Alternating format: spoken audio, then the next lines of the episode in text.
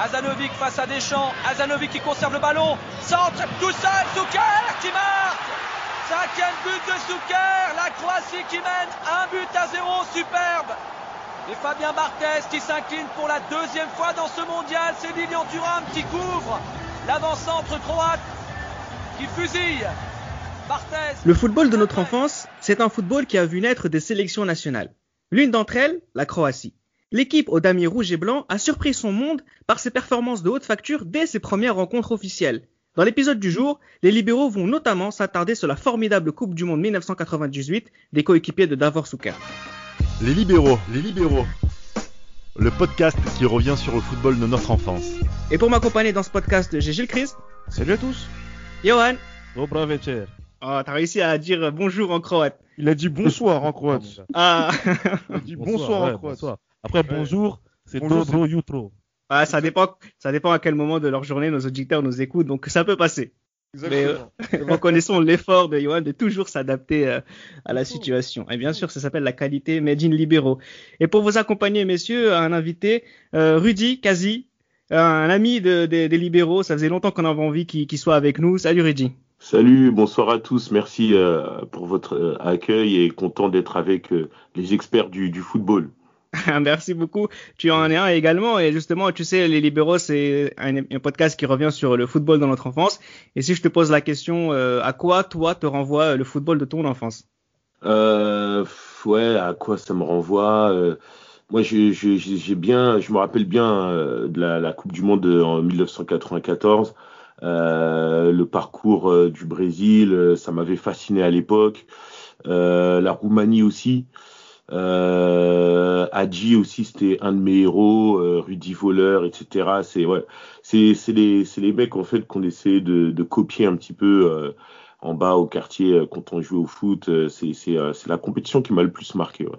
Alors ceux qu'on va a essayé nous aussi de, recopier au quartier, alors pas du tout, mais ce sont les Croates au moment de, la Coupe du Monde 98. Pourquoi je dis ça aussi? Parce qu'on aura l'occasion d'en parler tout au long de, de cet épisode. Les Croates aussi, c'est une certaine idée euh, euh, du football qualitatif et on aura l'occasion euh, d'en parler et de le développer.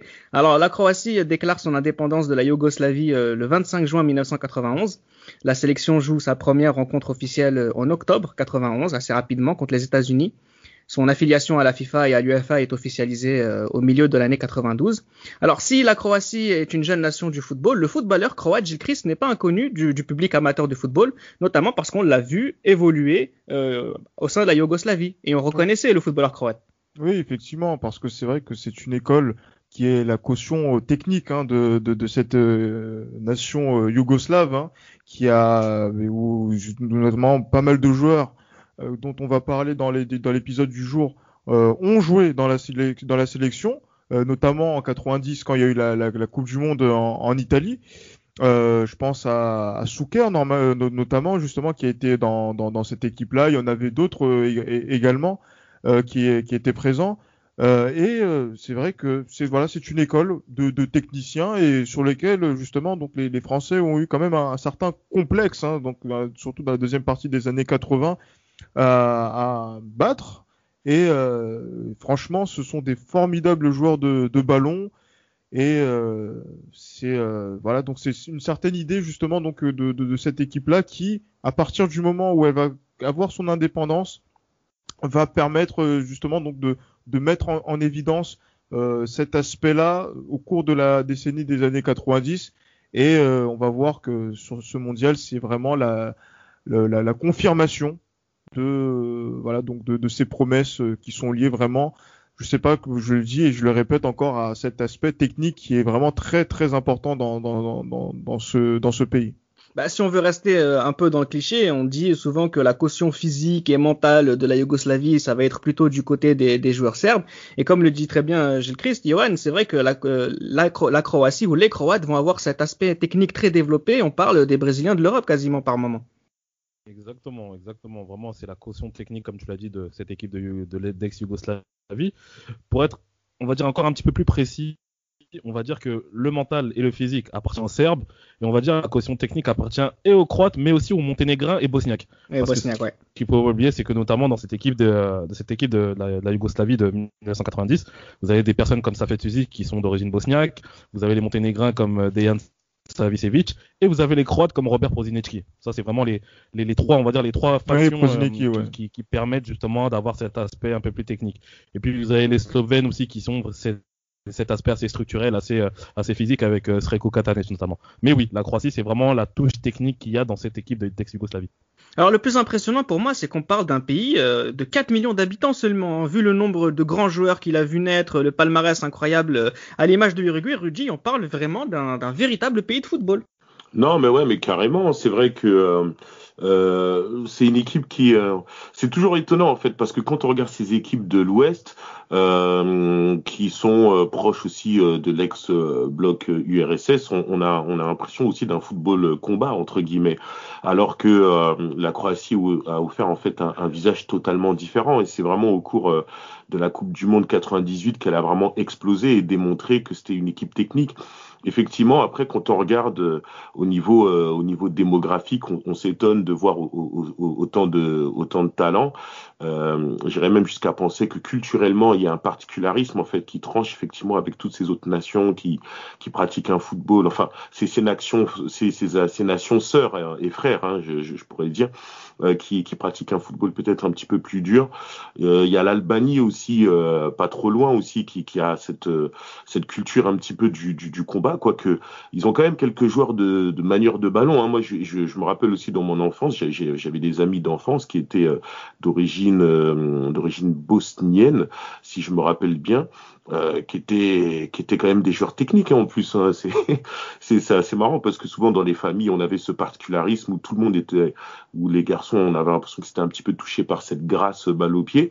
Euh, donc euh, je, je, pense que le, le, le particularisme technique n'est pas propre qu'au euh, qu'au croate ce, ce, serait peut-être un petit peu euh, réducteur. un petit peu ouais un peu réducteur euh, de, de, de l'affirmer ainsi même si on sent quand même qu'il y a une tendance. Mais le constat est le même pour euh, le, la, la, sélection des Pays-Bas. C'est c'est c'est c'est le, le, pays en fait qui a la, la démographie une des démographies les plus les plus faibles mais un, un taux en fait donc de d'habitants au kilomètre carré le, plus fort puisqu'effectivement c'est un petit pays avec une petite population. Mais regardez tous les talents qui nous ont sortis. Il y a des il y a des, des nations comme ça je sais pas ils ont un rapport particulier avec le football et ils arrivent en fait à sortir des, des, joueurs légendaires quoi. Alors, euh, ces joueurs légendaires, justement, qui désormais jouent pour l'équipe nationale croate officiellement. Euh, pour la première qualification, ça c'était à l'occasion de, de l'Euro 96, ça s'est extrêmement bien passé puisqu'ils ont fini premier euh, devant l'Italie avec une seule défaite. Hein. donc finalement, ouais. on se rend compte, Gilles que cette équipe de Croatie, qui en, par la suite a fait un très bon Euro, notamment en, en battant 3-0 les champions de titre danois, on se rend compte qu'en fait, ils n'ont pas eu le temps d'apprendre le football, ils le connaissent déjà très bien. Ah oui, c'est une équipe qui est quand même assez euh, expérimentée. Hein. On va voir qu'il y a pas mal de joueurs, euh, notamment donc euh, qui de, de, cette équipe qui a fait l'Euro 96, qui sont dans la force de l'âge, hein, euh, qui, euh, qui sont entre allez 26, 28, 30 années. et donc qui connaissent aussi le, le, haut niveau, que ce soit voilà par rapport à certains joueurs comme voilà qui, qui jouent dans les plus grands championnats. Euh, je pense euh, notamment, par exemple, à, à Boban, euh, à Jarny, je pense aussi à, à Souker. Voilà, donc tous ces, joueurs-là qui connaissent aussi le football de l'Ouest. Parce que c'est vrai qu'on est dans, un épisode où c'est vrai qu'il y, a ce rapport Est-Ouest qui avait donc à la fin des années 80 et qui commence à disparaître dans les années 90 avec le, changement qui est lié à la chute du mur de, de, Berlin et aussi à et aussi à, donc à l'effondrement donc de voilà donc de, de l'URSS entre autres. Euh, mais voilà donc on, voilà on sent que voilà donc c'est cette équipe là donc qui, qui fait l'Euro 96 qui euh, a eu une, un très bon comportement hein, donc dans pour un, pour une jeune nation euh, semble prête pour l'échéance suivante. Et l'échéance suivante, c'est euh, une échéance mondiale.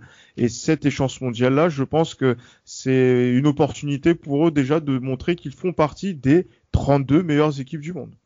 Alors justement, tu parlais des, des joueurs qu'on est censé connaître, mais c'est la question que j'allais vous poser maintenant. Rudy, euh, on, a, on, arrive à, on arrive à la Coupe du Monde 98, on n'a pas encore commencé.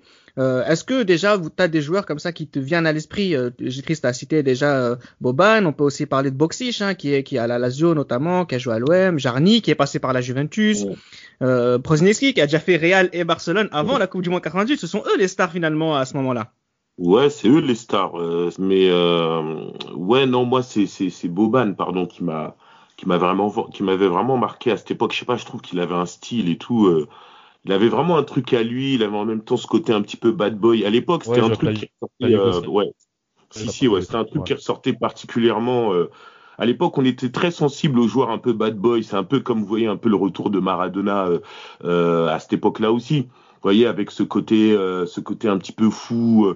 Euh, en plus, euh, il y avait un peu skinhead, un peu crâne un peu pas trop rasé, tu vois le, regard un peu un peu un peu dur. Et Boban, il avait cette il avait cette flamme dans le regard en fait. D'ailleurs, c'est un, joueur qui avait souvent eu aussi des problèmes dans dans la on va dire dans la légende de, de la guerre de, de, qui a fait sécession entre guillemets entre le, la, la Croatie et le reste mm. de la Yougoslavie, euh, on dit que, que Boban il a joué un, un rôle important en, en s'insurgeant contre la police au détour d'un match euh, contre l'étoile de, de l'étoile de Belgrade quand il jouait au Dynamo.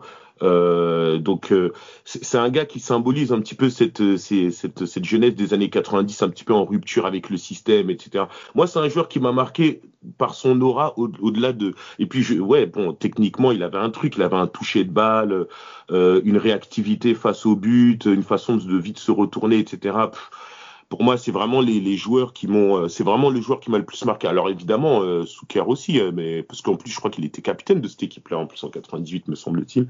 Donc, euh, donc ouais, c'est les, les joueurs qui m'ont, qui m'ont le plus marqué, quoi. Vraiment. Moi, je sais que Gilles Christ, il a, une attirance, un attachement particulier pour Alain Boxich. Hein.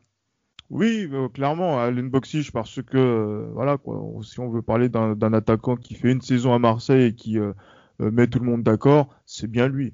D'autres diront euh, qu'il y a d'autres joueurs euh, comme euh, voilà devenus de Côte d'Ivoire qui ont marqué les esprits, mais il vaut mieux marquer les esprits avec avec un, un, trophée en, particulier plutôt que de avec un avec deux trophées pardon parce que oui je le dis et je le répète Alain Bossich a été l'homme qui est de, voilà donc de, de, Munich 93 en gros et aussi de, du titre de champion qui a été retiré à l'Olympique de Marseille la, la, même année donc euh, c'est vrai que c'est un grand joueur, en plus qui est après qui est passé donc en, Italie, que ce soit la Juve, que ce soit la Lazio. Euh, voilà, c'est c'est pour ça que j'ai une attirance particulière, même si effectivement mon choix se porterait en tant que madrilène vers euh, d'abord Sucre, bien évidemment. Alors on aura l'occasion de parler encore plus de Davor Suker quand on va rentrer euh, dans le vif du sujet de la Coupe du Monde. Mais juste avant, je voudrais bien qu'on fasse une, petite précision parce que euh, quoi qu'il arrive avec tous ces joueurs, on a affaire à un, groupe qui se connaît très bien, qui travaille ensemble depuis euh, depuis très longtemps, depuis quatre ans, sous la direction de Miroslav Blazevic, Johan. Finalement, c'est pendant les qualifications, on les voit, ils finissent deuxième derrière le Danemark, mais on a un groupe qui est mature. C'est ça exactement, exactement, parce que quand vous regardez bien entre l'Euro 96 et et la Coupe du Monde 98, le groupe est assez partiellement euh, changé. Euh, vous avez toujours les mêmes, hein, toujours la colonne vertébrale avec les joueurs comme Slaven Bilic, comme Igor Stimac, comme Davor Shuker, comme euh, Zvonimir Boban, personne que pour lequel j'ai une immense euh, une immense affection. Mais vous avez des petits nouveaux qui arrivent en 98 parmi ces joueurs qui certains joueurs qui, qui iront dans des clubs assez euh, assez reconnus comme notamment Igor Tudor que que tu connais très bien Reda en tant que supporter de la Juve mais il y a également quelqu'un comme Dario Simic qui était déjà là, là c'est lors de l'Euro 96. Mais qui devient très sérieux malgré son jeune âge, hein, Dario Simic. Hein. Comment? Qui est très sérieux déjà dans l'équipe, très installé malgré son ah, jeune âge. Ah oui, oui, Dario Simic, c'est vraiment un joueur qui, qui a fait preuve d'une maturité qui a été euh, exemplaire depuis l'Euro 96. Donc c'est vraiment un groupe qui est déjà qui se connaît très bien et voilà. Et je pense que c'est pas, ce serait pas pas déplacé de, de rendre hommage à, à ce, ce grand meneur d'hommes qui est Miroslav. Blazevic, une personne qui est très aussi, aussi très attachante. Euh, pour la petite euh, pour la petite anecdote, je sais pas si vous vous en souvenez, pendant cette Coupe du Monde 98, il a porté un képi justement en rendant hommage à, à ce gendarme qui a été agressé euh, dans les rues, je sais plus de quelle ville, justement pour Lens, de Lens, voilà de Lens, ouais. Et voilà, vraiment Blazevic, c'est vraiment quelqu'un qui, qui qui a qui qui a un, un énorme une énorme aura et qui permet justement à cette Croatie d'être d'être un, d'être un, un, candidat assez sérieux pour, pour faire une bonne Coupe du Monde en tout cas. Alors justement, c'est la question que j'allais poser à Rudy. On a affaire à une équipe qui est mature, qui travaille avec le même sélectionneur depuis plusieurs saisons. On a des joueurs majeurs dans des clubs très importants en Europe. On a des petits jeunes qui, ont, qui, s'avèrent avoir énormément de talent. On les a vus deuxième euh, derrière la Danemark pendant les qualifications. Ils ont fait une très forte impression à l'Euro précédent. Quel est le statut de la Croatie avant cette Coupe du Monde? Est-ce qu'on peut s'imaginer déjà qu'ils étaient capables de faire le parcours qu'ils ont fait? Bah, après, ça, ça, ça, dépend, mais euh, c'est plus, euh, c'est plus en, en, en, 96 en fait euh, qu'on les, euh, qu'on les pressentait, euh, qu'on pressentait que c'était une équipe qui montait en puissance. Mais arrivant en 98, on se, on se dit pas forcément que que ça va forcément être une une équipe qui va donner autant de fil à retordre en fait. Mais non, mais après, je sais pas, faut quand même considérer que c'est une génération, qu'est-ce qu'on peut dire, ouais, une génération dorée. Euh, je pense qu'il fallait être quand même assez suiveur de cette équipe pour les pour les avoir euh, vus monter en puissance parce que euh, je, je, crois que dans les années 80, j'ai cru voir qu'ils avaient gagné aussi le, la Coupe du Monde Espoir. Donc, mais je crois que c'était avec la Yougoslavie. Oui, forcément, mais, mais il y avait beaucoup de joueurs de cette génération. Exactement, c'est ça. Donc, il s'est passé un truc en fait, c'est-à-dire que il y a une génération qui est arrivée à maturité et qui euh, et qui est passé euh, par les années 96, arrive en 98 avec une certaine maturité. Et je pense que ils n'étaient pas attendus, euh, en tout cas par les par les, gens qui suivaient le foot, quoi. Ils n'étaient pas pas forcément attendus à ce à ce, niveau-là. Mais mais après pour ceux qui suivaient les joueurs en club, que ce soit Boban au, au, Milan par exemple, je veux dire il est resté longtemps au Milan. Euh, il a marqué quand même pas mal de buts, même si euh, c'était surtout un, un, maître à jouer entre guillemets, puisque c'était un, fabuleux, euh, un fabuleux joueur offensif, milieu offensif. Ouais, quand tu suis la carrière des joueurs, des joueurs notables, des joueurs cadres de cette équipe, on parlait de, de Souker au, au, Real Madrid, qui était auparavant à Séville aussi et qui était pas mal là-bas. Voilà, c'est euh, quand tu suis les joueurs, en fait, tu te rends compte que c'est pas étonnant en fait qu'ils arrivent, qu'ils soient arrivés à ce niveau de maturité euh, en 1998, quoi. Alors ils sont ils sont dans le groupe H. Hein. Ah, ils, sont, ils sont dans le groupe H euh, avec l'Argentine, la Jamaïque et le Japon. Si on a bien, pas un groupe qui est compliqué. Je crois qu'ils ont qu'une seule défaite. Je crois que c'est contre l'Argentine. Donc ouais, une seule défaite. Mais justement, Gilles Christ, pour reprendre les propos de, de Rudy, les Jamaïcains n'étaient pas prévenus, j'imagine. Enfin, pas prévenus. Ben, justement, je, je sais pas. Je pense qu'il y avait. Je me souviens de la vaguement en fait de, de cette de, de ce de ce match. J'étais j'étais tout petit à ce moment-là mais euh, il y avait beaucoup de d'effervescence chez moi parce que la Jamaïque, parce que oui effectivement donc euh, ce pays qui, qui joue la, la, Coupe du Monde et jouer contre euh, jouer contre la, la, la, Croatie pour ce pour ce premier match voilà donc euh, chez moi il y a eu euh, allez on va dire un petit peu quoi. Ouais, en, en, gros, voilà, il y a un peu de, distance par rapport à, à cette, par, par, rapport à cette équipe-là. Et euh, mais les Croates, en fait, voilà, donc euh, eux posent leur jeu, marquent, euh, marquent sur en première période. Et en fait, quand les, les Jamaïcains reviennent au score, on va dire que c'est un petit peu, on va dire paradoxal quand on, on voit la, la, rencontre, parce que normalement les, les Jamaïcains ne, ne, ne, voient pas le jour. c'est le, en fait, ce qui a traumatisé beaucoup de personnes c'est le but de Prozineki en fait sur le, la combinaison sur le sur le coup franc. Où euh, là effectivement donc là j'étais euh, donc là les, gens étaient bouche bée chez moi. Et en fait là à ce moment-là ben moi je dis mais attends moi je vois le je vois la qualité de, pied de Prozineki j'étais content en fait justement donc d'avoir vu donc ça. Et euh, on m'avait vu avec un œil noir tu vois. Donc euh, c'était traître, traître. Exactement.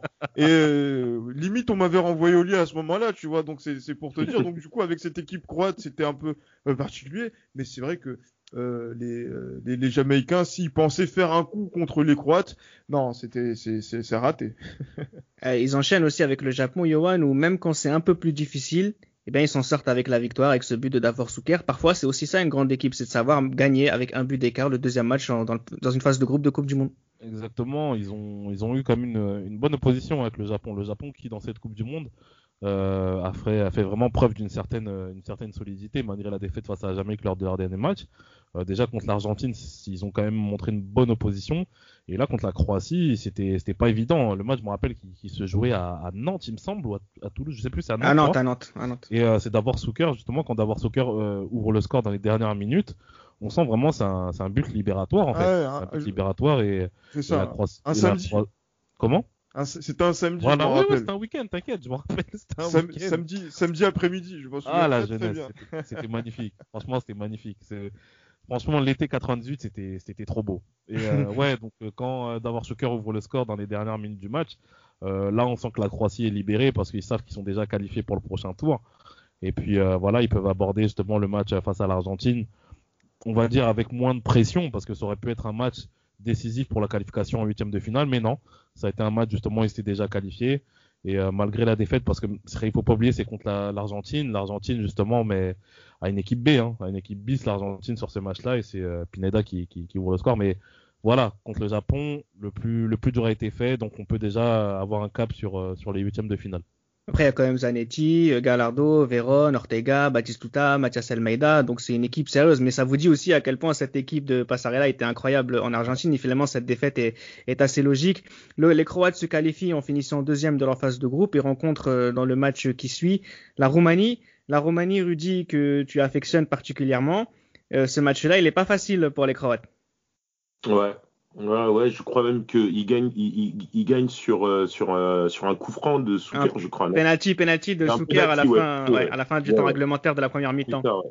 Mais parce que la Roumanie, c'est une, une, une, belle génération. Ah bah tu m'étonnes. Ouais, non, c'était euh, un, un, match difficile, un match euh, un match âpre. Et euh, mais quand même euh, de ce que des, des images que, qui me suis resté, je, je, je voyais quand même la Croatie quand même pousser pas mal et et la, la, la, Roumanie quand même défendre hein, quand même. Hein. Et, et je crois que c'est justement en poussant qu'ils obtiennent ce, ce, ce penalty. Euh, je crois que par rapport à un ballon mal renvoyé, enfin je sais plus trop. Non, je crois que c'est, je crois que c'est Boban qui fait, euh, qui remet le, le, le, ballon dans le paquet après un, crochet où il se retourne, un, truc très difficile à exécuter parce que je crois qu'il se retourne, il fait un crochet euh, pied droit et il centre pied gauche. Et, et, suite à ça, je crois que c'est là qu'il y a la faute et le, et le, et le penalty. Non, c'est un, un gros match parce que c'est deux nations, moi je pense quand même de niveau équivalent. Euh, par euh, euh, des, des, stars, mais enfin pas énormément de stars du côté de la Roumanie. Euh, euh moi, c'est surtout Adji en fait qui m'avait marqué. Moi, c'était même à l'époque, c'était mon joueur préféré. Je sais pas pourquoi, mais je sais pas pourquoi. C'était ouais, c'était mon joueur. c'est le joueur qui m'avait le plus marqué. Alors après, effectivement, bien entendu, il y a la pliade de stars côté côté Brésil, hein, mais c'est le joueur qui m'avait le plus remarqué. Moi, je trouvais quand même que c'était des nations qui faisaient un peu qui faisaient un peu jeu égal. Tu vois, des nations de l'est. Euh, euh, qui sont pas forcément attendus à ce niveau de compétition, mais qui te sortent toujours des, des, des, joueurs offensifs euh, avec un talent en fait que tu ne que tu n'attends pas à balle au pied en fait. Euh, ouais, c'est ça le souvenir en fait qui me reste particulièrement de, de ce match quoi. Excuse-moi Reda, pour information, par rapport à ce match, moi j'avais revu justement certaines certaines dépêches par rapport à ce match-là, et il paraît que les Roumains après leur qualification face à l'Angleterre, ils ont ils sont vus beaucoup plus beaux que, que ce qu'ils étaient réellement. Je ne sais pas si vous vous souvenez déjà contre pour le match face à la Tunisie, ils décident tous de se mettre une teinture, euh, mettre la teinture blonde à l'Algérie en 2010. C'est ça. Et euh, Pourquoi tu rappelles des Et puis euh, ce match face à la Croatie, euh, ce qu'il faut pas oublier, c'est que les Roumains quand même sortent d'une Coupe du Monde 94 où ils ont fait vraiment très bonne figure. Ils ont battu l'Argentine de de euh, l'Argentine de, euh, de, Maradona. Enfin de Maradona, oui. Maradona suspendu. Mais euh, les Roumains, moi de ce que j'ai lu, les Roumains, apparemment Georges Adil l'a déploré aussi dans, dans, un peu plus tard. Les Roumains se voyaient déjà en quart de finale hein, avant le match face à la Croatie. Et ça, je pense que le penalty de Schuker et le fait que la Roumanie n'ait pas réussi justement à, à, à, voilà à montrer une opposition qui pouvait, on va dire, un petit peu plus mettre en, un peu plus mettre en difficulté la Croatie. Je pense qu'ils s'en sont voulus et, et, ça, ça fait très très mal. Et c'est un sérieux justement qu'on retrouve du côté de la Croatie quand on voit que Blazevic n'hésite pas à faire rentrer euh, à partir du quart d'heure, euh, quand il reste 10 minutes, de rajouter un défenseur en plus, Igor Tudor qui rentre euh, très régulièrement en cours de match. Hein. donc c'est, ça montre aussi que les Croates sont tactiquement assez assez sérieux et qui prennent très très au sérieux cette compétition.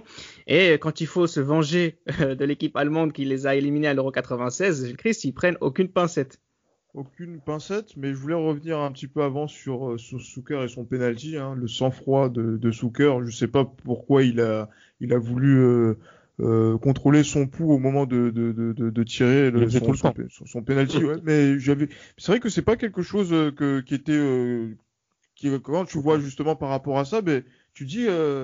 Euh, quand tu vois ça pour la première fois, quand même, c'est quand même impressionnant, tu vois, de se dire, mais attends, mais qu'est-ce qu'il est en train de faire? Tu dis que c'est peut-être pour un style et tout, et après tu comprends que oui, c'est, c'est que en allant à l'école que, que c'était, euh, important, ouais.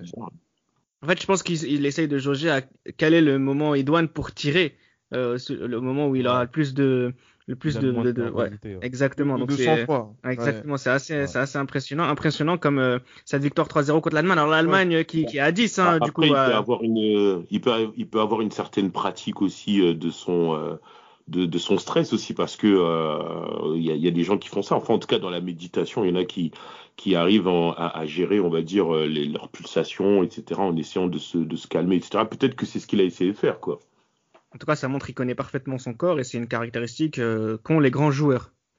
Et c'est pas étonnant vu la Coupe du Monde euh, qu'il fait. Alors comme je le disais, la Croatie gagne 3-0 l'Allemagne avec Worms qui, prend son rouge à la 40e minute et après cette 40e minute, il y a la déferlante, euh, croate avec Jarni et Vlaovic qui marquent, les deux premiers buts. Euh, c'est ça, c'est à ce moment-là qu'on se dit les Croates sont très sérieux, Christ, plus que plus qu'une info déjà? Ben déjà les, Allemands, moi je, le dis. Et ça va faire peut-être sourire certains. Euh, les Allemands étaient cuits quand même sur ce mondial 80, 98. Ah, complètement KO. Euh, c'est une, euh, une, génération qui a Ah oui, oui c'est clair. À la fin de à la fin de ce match contre la Croatie, euh, 11 euh, joueurs vont prendre la retraite internationale. 11 non mais sur 22 non mais c'est c'est mm. c'est pour c'est pour dire. Mais surtout euh, déjà les Allemands devaient passer à la trappe contre les Mexicains et ils s'en sortent euh, grâce à, à et Georges Campos. Euh, bon, voilà, passons. Mais, euh, mais ce match-là des, Croates montre à quel point justement donc une équipe qui voilà donc est sûre de son football hein, d'une certaine manière va donc va donner la leçon à, à quand même une au champion d'Europe en, titre hein, quand même c'est c'est quand même impressionnant et surtout de, de, de, ce que moi j'avais aussi comme souvenir, c'était qu'il y avait la, la, présence du chancelier allemand et du président de la République, euh, du président de la République de Croatie qui était dans, sur la pelouse, enfin qui était sur le dans, dans, le terrain. Et en fait, il y en avait qui était en tribune présidentielle et l'autre qui était dans la qui était en dessous. Et les, les, les, les, deux ne se sont pas croisés. Et, euh, et, donc, et, là, du coup, en fait, c'est vrai que quand on voit euh, ce, ce match-là, moi, ce qui m'avait frappé, c'était les, les frappes croisées et là, en fait, il y avait une culture de, du tir croisé. Euh, mm. Jarny, son seul but, son seul but en sélection, c'était contre les Allemands. Vlaovic également, qui euh, ça ressemble au, même but qu'il avait marqué contre les, les Ukrainiens euh, en, en, barrage. Ouais. Exactement. Et c'est là, mais tu te dis, mais attends une seconde, mais comment ils arrivent à croiser leur tir comme ça et Kopke ne voit que du feu, tu vois? C'était. Euh, mais après, après, je trouve que ce match, excuse-moi Gilles, je trouve que ce match, il a une symbolique qui est vraiment particulière. Dans le sens où, ce que tu as évoqué déjà dans un premier temps, le fait que les deux, euh, les deux chefs d'État euh, sont, sont, présents, Franjo Tudjman et puis euh, Helmut Kohl. Mais en fait, ce match-là, ça, ça a donné lieu à la à la, comment dire, à la représentation assez euh, nationaliste qu'ont les Croates de leur pays. C'est un truc de malade. Parce que en fait, pendant déjà, pendant l'échauffement, ils arborent tous un t-shirt qui, euh, où on a écrit Proud to be Croatian. Donc vraiment fier d'être croate. Parce que vraiment, ils savent que ce match-là, c'est un match qui peut, qui, qui, peut être euh, un match historique en fait pour eux. Parce que là, ils jouent contre, quand même contre une équipe qui est déjà triple championne du monde et qui, voilà. Qui, et qui les avait spoliés en 96, ouais. Exactement, déjà dans un premier temps, et vraiment qu'elle vole. Et, euh, et deuxièmement, dans l'imaginaire de tous, honnêtement, même si nous, on va dire, nous, aujourd'hui, on va dire, on est le 4 juillet 98, dans, dans notre imaginaire, pour nous, c'est l'Allemagne qui va passer. Oui, France-Allemagne. On se dit que c'est l'Allemagne qui va passer. Ouais, clairement. Mais ce match-là, je ne sais pas si vous l'avez revu, mais ça a été une bagarre de tous les instants. Mais c'est un truc de ouf. Hein. Les Croates, ce qu'ils ont imposé aux Allemands, le combat qu'ils ont imposé aux Allemands. Et puis ce qu'il faut pas oublier aussi, c'est que l'Allemagne a été euh, est tombée sur un gardien de but, euh, Drazen Ladic, qui a été vraiment en état de grâce parce que Oliver Bierhoff, euh, il a il a eu deux ou trois occasions qu'il n'a pas réussi à qu'il a pas réussi à, mettre en place. Et puis vraiment, les Croates sont tombés, les Croates ont imposé à, l'Allemagne justement un certain combat, mais une certaine intimidation. Je sais pas si vous vous rappelez du match de Drazen de, de Bilic. Bilic, il était là pour intimider Klinsmann et puis Bierhoff par rapport à ça. Donc franchement, ça a été vraiment un match qui a été, je pense, qui est historique pour, pour les Croates. Euh, est-ce que tu penses, Rudy, qu'à ce moment-là, euh, les Français, qui savent qu'ils vont devoir les rencontrer en, demi-finale, euh, s'inquiètent très sérieusement? Ouais, non, à ce moment-là, c'est, enfin, moi, ce que, ce qui me semble un petit peu, ce qui me semblait un peu compliqué à l'époque, c'est de, considérer effectivement la, victoire en fait de, la, Croatie avec, avec des joueurs hyper forts, parce que euh, Souker, ce match-là, il est hyper fort aussi. Il est hyper fort, donc euh, quand tu regardes les, techniciens que tu as en face, etc., les Boban, les Souker, etc., euh, euh, effectivement aussi ce but de Jarny, frappe pied gauche, petit filet et tout. Bon, tu te dis que ça va être compliqué en fait, tu vois, mais en même temps, moi je pense que l'équipe de France s'attendait pas à faire le match qu'elle a fait en fait, tu vois. Face face à la Croatie. Après, on, se rappelle un peu comment ça s'est passé, euh, euh, mais et la solidité en fait défensive euh, que, l'équipe de France a affichée. Moi, je pense que la manière de préparer un match comme ça, la méthode en fait, elle était déjà acquise hein, du côté de côté de l'équipe de France parce que finalement leur leur on va dire leur schéma de jeu était déjà établi leur schéma de jeu était déjà établi. Mais c'est vrai que euh, l'artillerie lourde, on va dire, que, la Croatie avait en face, était de, nature à intimider euh, l'équipe de France. Je crois même que d'ailleurs, euh, durant ce match, l'équipe de France jouait pas, jouait pas très haut, ils étaient plutôt très défensifs, etc. Donc, puis après, tout s'est décidé dans la deuxième, dans la deuxième mi-temps. Mais mais euh, ouais, c'est difficile de jouer contre une équipe comme ça parce que euh, contre l'Allemagne, ils avaient déjà fait forte impression. Mais euh, voilà. Après, bon, l'équipe de France contre la Croatie, je sais pas. Après, ils ont ils ont été dans un état de grâce qui a qui a fait la différence, mais ils auraient très bien pu perdre ce match aussi. C'était un match, euh, Gilles Christ, c'est un, un, des matchs dont on a le, le de meilleurs souvenirs finalement. Euh, euh c'est vraiment un match, euh, c'est vraiment un match euh, historique de, de l'équipe de France et du côté, bah là, le podcast du jour nous permet de voir un petit peu le vers l'autre côté du décor avec cette équipe de Croatie qui, bah, qui a, qui a passé à côté de quelque chose. Ils sont passés peut-être à, côté de quelque chose par rapport à, à cette rencontre parce que euh, en plus, je, je, je sais pas, on a fait un épisode sur euh, sur euh, Parme euh, où en fait on, il y avait Turam et, et justement donc euh, Stanic, bah, Stanic qui, qui, était voilà qui était qui était présent et qui lui disait mais voilà que en fait la, la confiance et la sérénité des Croates en première période mais c'est ce, ce, voilà donc en, en, gros où ils faisaient ils jouaient à leur rythme en fait et ils attendaient le bon moment pour pouvoir tuer les, les, les Français. Et mais Jean l'a, l'a senti, l'a senti. Et en fait, mm. avait dit à Thuram, cette finale, elle est à nous. On va aller en finale à votre place et on va vous battre. Et euh, il lui dit ça à la sortie de la, de la première, de la, de la seconde période, au début de la seconde période. Et euh, effectivement, quand on voit comment les, les, les Croates euh, ont, joué, voilà, qu'ils étaient tranquilles, etc. Avec euh, après, quand on voit aussi le, le but qu'ils mettent en, en début de, de seconde période euh, où euh, Souker met un but, franchement, que j'essaye toujours encore aujourd'hui de, de, de, d'imiter, tellement l'exécution est parfaite, le contrôle déjà est exceptionnel, et après le, l'enchaînement, oh, c'est trop. Et la passe aussi. Oh là là, c'est, quand même, euh, voilà, donc là, on, on, sent quand même toute une maîtrise par rapport à ça.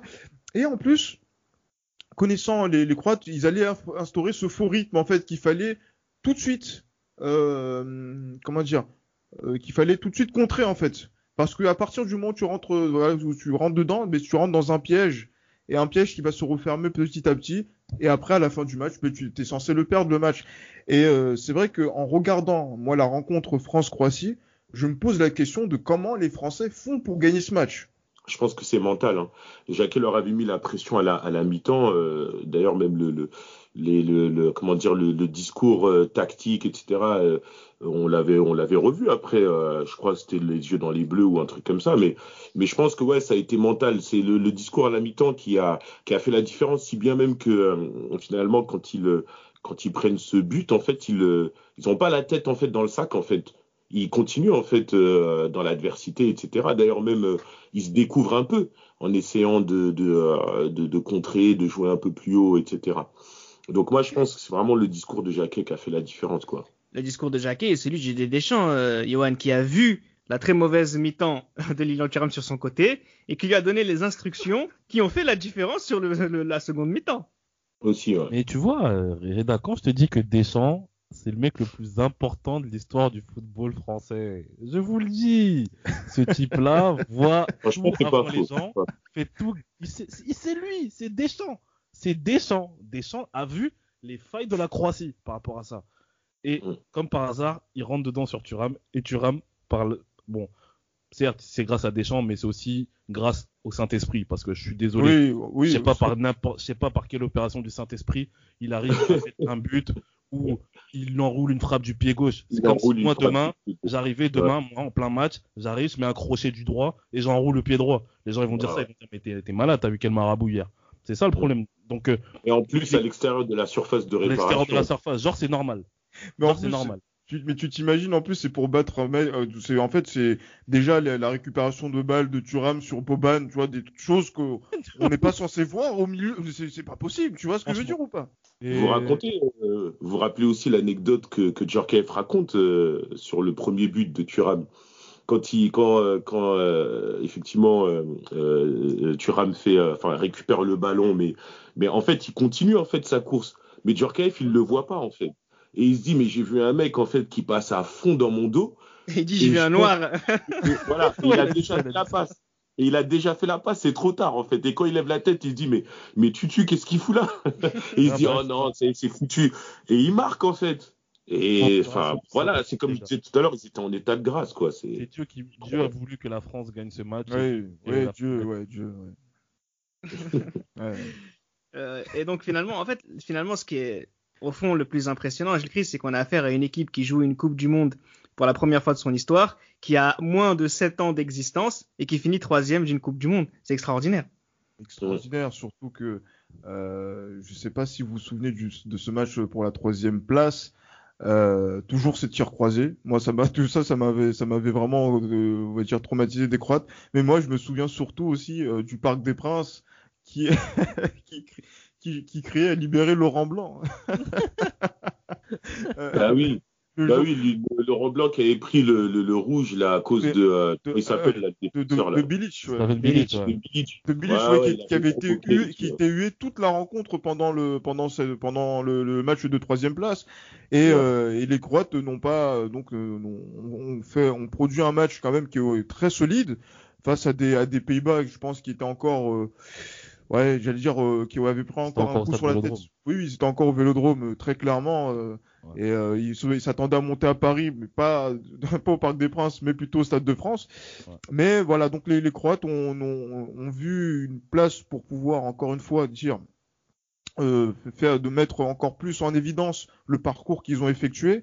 Et, euh, et en plus, ça permet à Souker de, de marquer et d'être seul meilleur buteur de passer devant euh, Vieri, me semble, Johan, c'est ça? Vieri, ouais, c'est Vieri. Ouais. Avec, avec six buts. Exactement. Donc, euh, euh, si euh, ils avaient gagné la Coupe du Monde, Souker aurait été Ballon d'Or. Hein. Vainqueur de la Ligue des Champions avec le Real, même s'il est remplaçant. Ouais, ouais, ouais, qui déjà en finale? Oui, ben, contre qui? Contre le club que va rejoindre Tudor justement à la fin de cette Coupe du Monde. Alors pas immédiatement, mais c'est juste pour euh, un petit peu faire un bilan de, de, ce qui va se passer par la suite. On a Dario Simic aussi pour qui ceux va qui ne savent pas, c'est la Juve. Hein, qui joue à, qui va signer à l'Inter Milan, Dario Simic. Hein. Mais c'est vrai que euh, il y a beaucoup de, de, ces joueurs croates qui vont passer un cap dans leur carrière. Pour ceux qui ont déjà la carrière après eux, ben, vont être remémorés. Euh, parmi, parmi les meilleurs, hein, à l'image de Boban, hein, qui avait déjà une très grande carrière par, par, par le passé, qui, qui finit. Donc c'est vraiment c'est vraiment très fort et puis euh, il faut aussi rendre hommage à cette euh, cette nation croate hein, qui euh, malgré le, peu de gens qu'il y a dans, dans sa population qui a fait une finale de Coupe du Monde hein, 20 ans après contre cette équipe de France encore une fois deux Deschamps Johan. Donc oui, finalement l'histoire se répète l'histoire se répète toujours. Rudy merci d'avoir été avec nous. Merci de m'avoir donné l'opportunité de parler de cette de cette belle nation dont on peut aussi rappeler que c'était des joueurs qui se sublimaient avec le, le, le, maillot euh, le maillot croate c'est euh, ouais, c'est un, sacré maillot hein. c'est ça. Je sais pas si on l'a suffisamment dit mais c'est une équipe en fait qui se qui s'est sublimée en fait. Et d'ailleurs même euh, en 2018 euh, ils s'attendaient enfin en tout cas le public s'attendait à ce qu'il y ait cette même sublimation malheureusement qui n'a pas eu lieu. Encore une fois les Français sont passés par là pour pour doucher le stade Finalement, l'histoire de la Croatie aurait été magnifique si un certain Didier Deschamps n'existait pas. Bah, magnifique conclusion, tiens. C'était Les Libéraux, un podcast produit par Sport Content.